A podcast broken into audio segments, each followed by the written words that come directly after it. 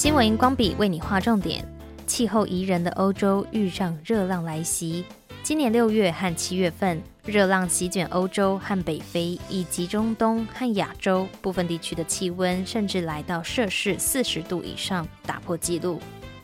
截止到七月二十号，西班牙与葡萄牙超过千人死于热浪袭击。不止如此，葡萄牙、西班牙与法国和克罗埃西亚出现野火灾情，有上万人被迫撤离家园。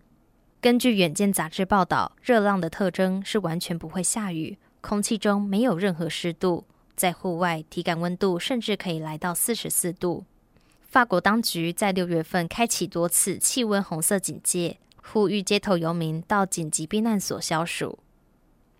虽然说低湿度和低风速都是加强热浪的主因，由于人类活动的频繁和大量的建筑物以及混凝土和柏油路的兴建。导致热量难以散去，因此对于市区的影响比郊区会更加极端。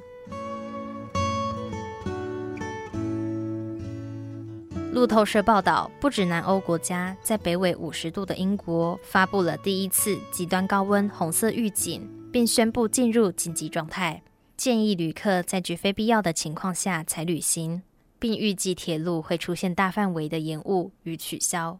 美国普渡大学气候科学家表示，如果全球变暖没有减缓，热浪将会成为新夏季常态。而台湾进入七月之后，每天高温都超过三十三度。气象局表示，七月二十一号到七月二十五号，台湾天气将会更酷热，雨更少，有机会创下高温纪录。